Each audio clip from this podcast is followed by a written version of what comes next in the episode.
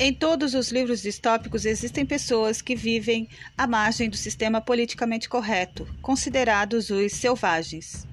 Nós é um romance distópico escrito entre 1920 e 1921 pelo escritor russo Evgen Zamyatin. Por esta razão e baseado neste livro que criamos este podcast. Agora você já sabe quem somos e quem representamos. Somos todos John Galt, de A Revolta de Atlas, Winston, de 1984, John, o Selvagem, de Admirável Mundo Novo, Guy Montagna, de Fahrenheit 451, Alex Delange, de Laranja Mecânica.